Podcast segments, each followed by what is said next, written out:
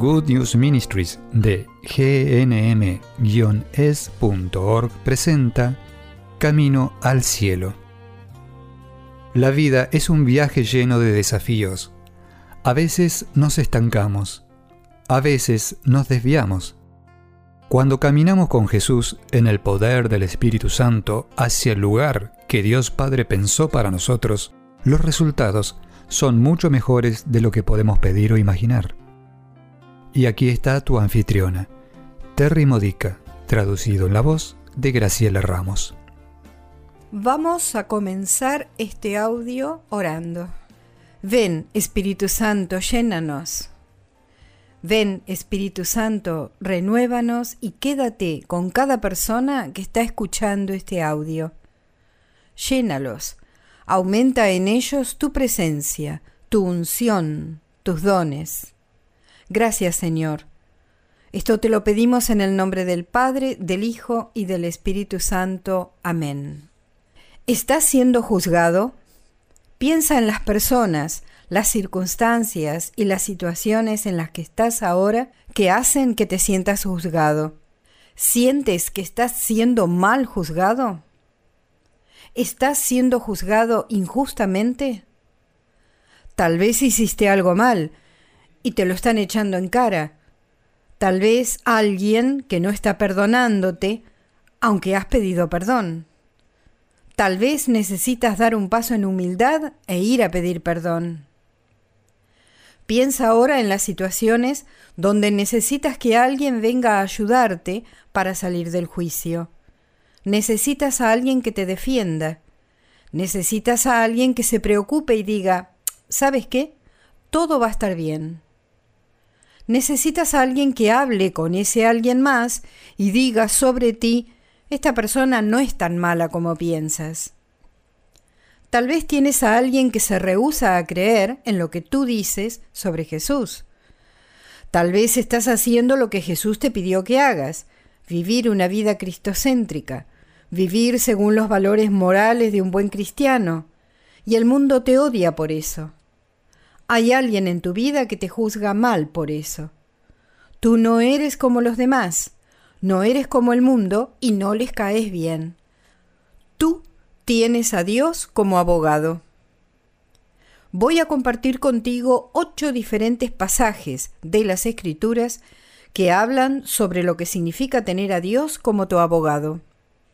Jesús llamó al Espíritu Santo nuestro abogado, pero es más profundo que eso y vamos a explorar todo este tema en este podcast. Pero primero me gustaría compartir contigo una historia. Hace un par de años mi padre, que estaba viviendo con nosotros, se cayó y se quebró su segunda vértebra del cuello. Tuvo que ir a rehabilitación durante varios meses. Cuando terminó la rehabilitación estaba demasiado débil para volver a casa y necesitamos encontrar un lugar donde pudiéramos darle tiempo y atención, pero donde tuviera buenos cuidados, mejores que los que recibiría en casa. Justo cuando Medicare decía no pagaremos más, necesita dejar el centro de rehabilitación, el Señor hizo que estuviera disponible una cama para él en un hogar un hogar solo para seis personas, a dos millas de nuestro hogar, solo dos millas. Fue en el momento perfecto y fue maravilloso. Sabíamos que Dios estaba armando un plan para que esto sucediera. Un par de años después, mi padre terminó nuevamente en el hospital por una infección y cuando llegó el momento de darle el alta del hospital, necesitaba ir al centro de rehabilitación.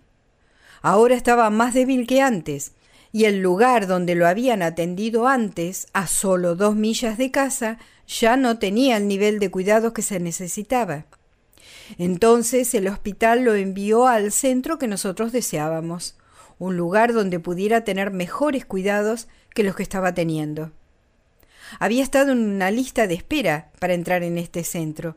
Era el mejor del área había estado en esa lista de espera durante un año.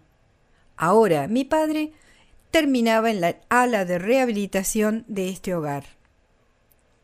Nuestra esperanza era que él pudiera mudarse a la, del área de rehabilitación a una de las salas principales.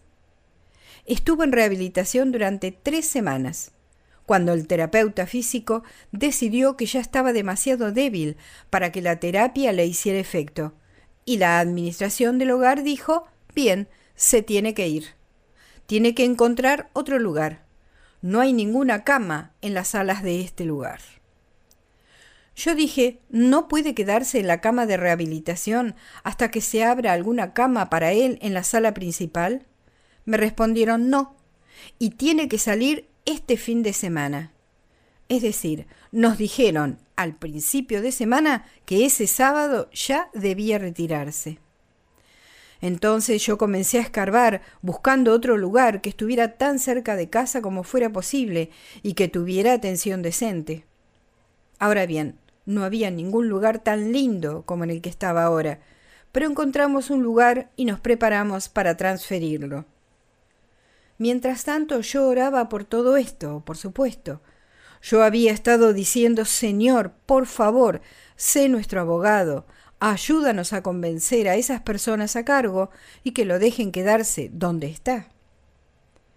Yo estaba tremendamente frustrada porque parecía no haber intervención divina para ayudar a que mi padre se quedara allí. Bueno, la historia no termina cuando todo parece perfecto. Recuerda esto, mi amigo. La historia no termina cuando parece que estás perdiendo el juicio. En el último minuto recibimos un llamado telefónico del defensor del pueblo del condado. Un defensor del pueblo, ombudsman, es un abogado, un voluntario que defiende, en este caso, a los ancianos.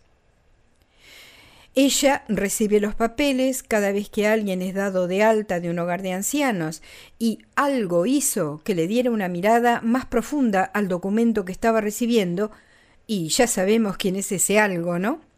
La defensora del pueblo se preguntó por qué ese paciente del hogar estaba siendo transferido de un hogar a otro. Entonces se contactó con nosotros y nos dijo ¿Por qué está sucediendo esto? ¿Realmente quieren mudarlo a otro hogar? ¿Fue maltratado en el lugar donde está ahora? Yo le expliqué toda la situación. Inmediatamente, ella llamó al director del trabajo social del hogar y le dijo la ley del Estado dice que el paciente no se va si la familia o él mismo se quiere quedar. Luego nos llamó nuevamente y nos dijo cómo apelar la orden del hogar. No sabíamos que teníamos un defensor del pueblo a quien acudir. No sabíamos que había un abogado al que pudiéramos recurrir para representarnos y representar a mi padre, para ayudar a que se quedara en el lugar que realmente era bueno para él. Pero el Señor hizo que esta defensora del pueblo nos llamara. La mano del Señor está trabajando siempre, porque en última instancia el Señor es nuestro abogado, nuestro defensor del pueblo. Veamos lo que dice la Biblia sobre cómo Dios es nuestro abogado. Vamos a comenzar con una historia sobre David, quien iba a convertirse en rey, pero aún no lo era, y estaba sirviendo al rey Saúl. El rey Saúl se dio cuenta de que David era mejor hombre que él, de que sería mejor rey que él, y se sintió amenazado por David. Esto lo podemos ver en el primer libro de Samuel, capítulo 24. El rey Saúl comienza a perseguir a David para matarlo, y David tiene la oportunidad de decirle al rey Saúl, yo no te he fallado. No te he fallado, pero me has estado persiguiendo para quitarme la vida. Que el Señor juzgue entre tú y yo. Que el Señor vengue el mal que me has hecho, pero mi mano no te tocará. Él es mi abogado y Él me rescatará de tu poder. Eso lo vemos en el versículo 11. ¿Ves lo que está sucediendo aquí? David está confiando en Dios para que sea su abogado. ¿Qué hacemos nosotros generalmente? Nos ponemos a la defensiva. Somos juzgados y nos defendemos. Tratamos de explicar por qué la persona que nos acusa está equivocada o tratamos de dar excusas por lo que hicimos y que estuvo mal. Tratamos de justificar lo que hemos hecho. De alguna forma u otra nos defendemos, pero esa no es la forma santa de actuar. No es así como nos parecemos a Cristo. Recuerda, cuando Jesús era juzgado no hizo nada para defenderse. Sí, estaba destinado a ir a la cruz, pero hubo otros momentos en los que fue juzgado.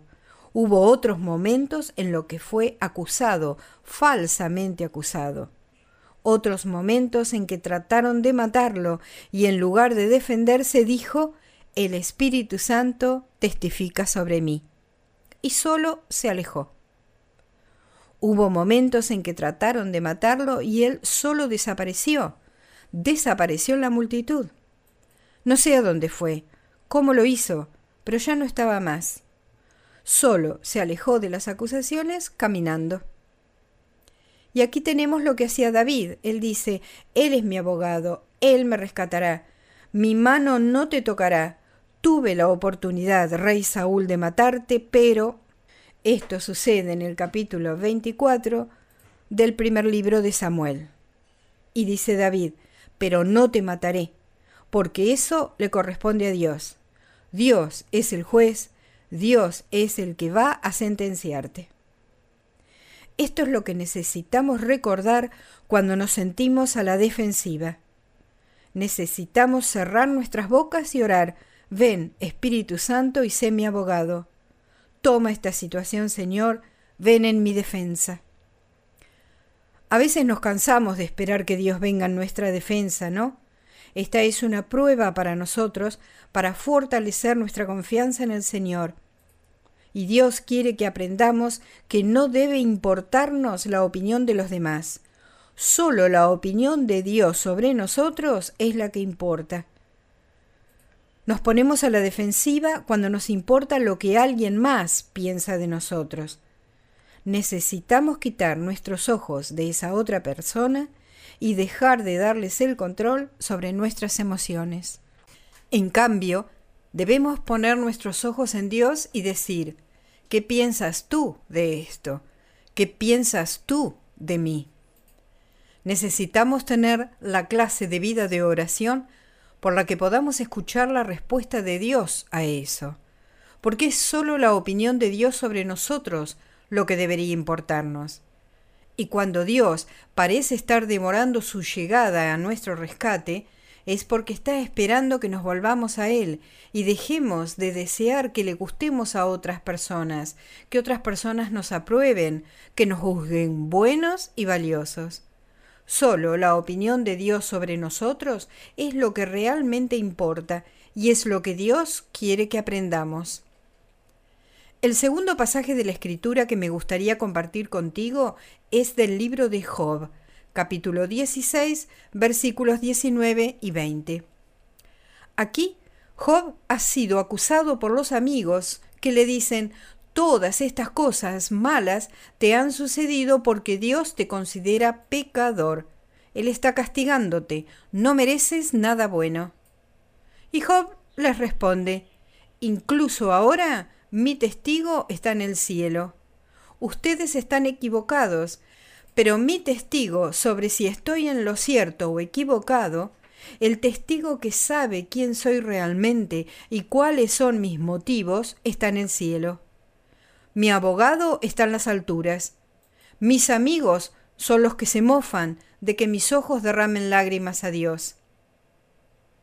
Él está confiando en Dios para que sea su abogado él está diciendo en estos dos versículos que no importa lo que esos dos burlones, sus supuestos amigos, piensen de él. Solo lo que Dios piensa de él es lo que le importa a Job.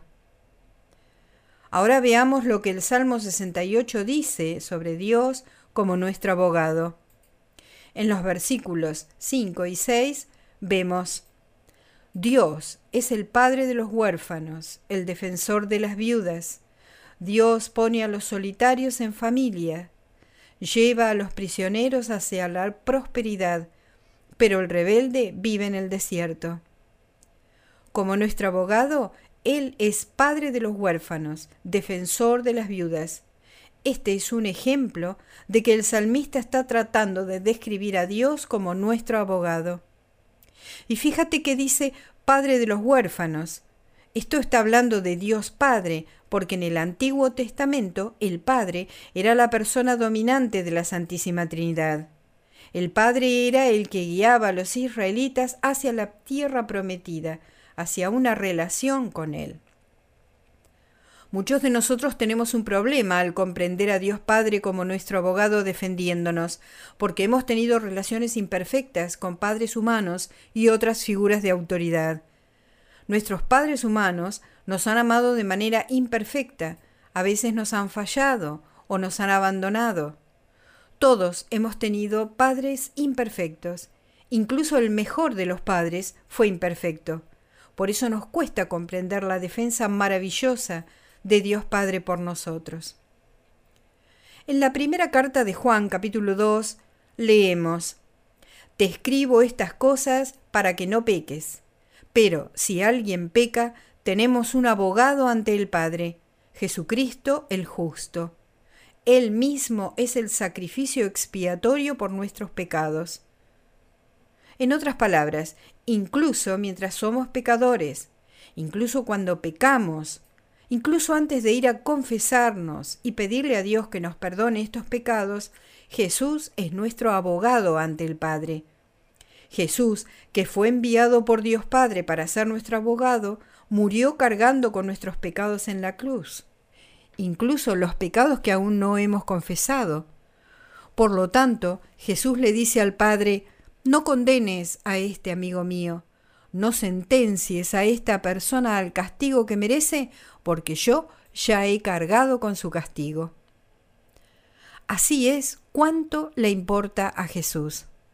Sí, aún necesitamos confesarnos, aún necesitamos pedir perdón a Dios, porque aquí es como nos somos liberados del pecado. Así es como crecemos en santidad. Así es como vencemos las tendencias pecaminosas. Pero cuando Dios nos mira, Dios Padre ve lo que es bueno en nosotros. Él ve lo que es santo, porque está mirando a través de la cruz de Cristo. Jesús está entre nosotros y el Padre. Dios Padre nos ve a través de lo que Jesús hizo por nosotros, y nos ve como los hermosos hijos que Él creó. Luego Jesús nos da el Espíritu Santo para que sea nuestro abogado. En el Evangelio de Juan capítulo 14, versículos 16 y 17, Jesús nos dice, le pediré al Padre y Él les dará otro abogado, el Espíritu de la verdad. El mundo no puede recibirlo porque no lo ve ni lo conoce. Quien quiera que te esté juzgando porque eres cristiano, porque vives según los valores cristianos, quien quiera que te odie por eso, no conoce al Espíritu Santo no tiene al Espíritu de la verdad en él. Pero Jesús dice en el versículo 17, tú sí lo conoces, porque habita en ti y estará contigo siempre. Luego, en el siguiente capítulo 15 de Juan, versículos 21 y 26, Jesús habla sobre la misma idea de ser odiado por el mundo.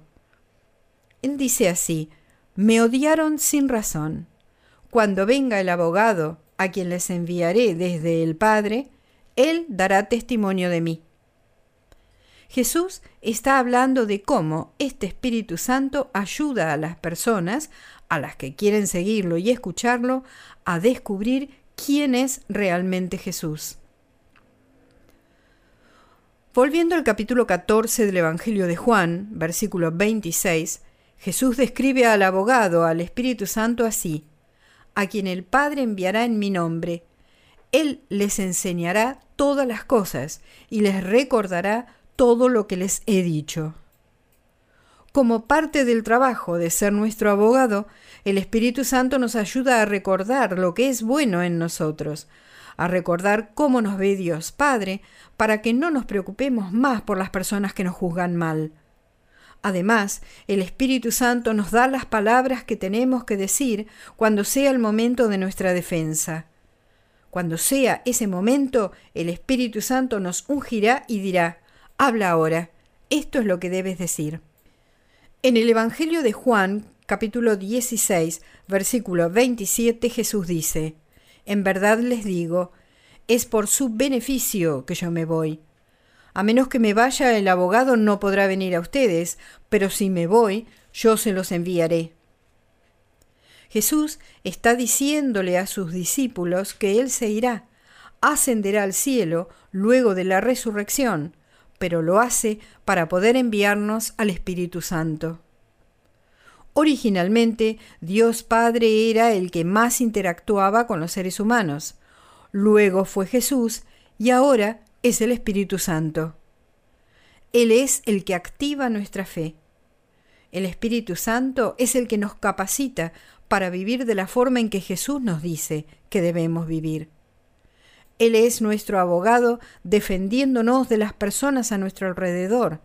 Si ellos no están abiertos a lo que el Espíritu Santo está diciéndoles, no van a escuchar la verdad. Pero cuando nos enfocamos en lo que Dios dice sobre nosotros, podemos vivir con sus juicios. No necesitan arruinar nuestro gozo, no necesitan agotarnos ni robarnos la paz. Voy a terminar con otra historia de mi propia vida para mostrar cómo funciona esto. Hace muchos años yo tenía un empleo como coordinadora de educación para adultos en mi parroquia. Una de las secretarias, de alguna forma, se hizo la idea de que yo iba a querer quedarme con su empleo. Por supuesto que esa no era mi intención en absoluto. Yo no estaba interesada en ser secretaria. No tengo esos talentos. Yo estaba llamada y dotada para ser coordinadora de educación para adultos. Esta dama no estaba contenta conmigo porque estaba juzgándome erróneamente, pero ella tenía al Espíritu Santo y oró a él por sus sentimientos hacia mí. Y el Espíritu Santo le dijo, no, Terry no está buscando tu empleo.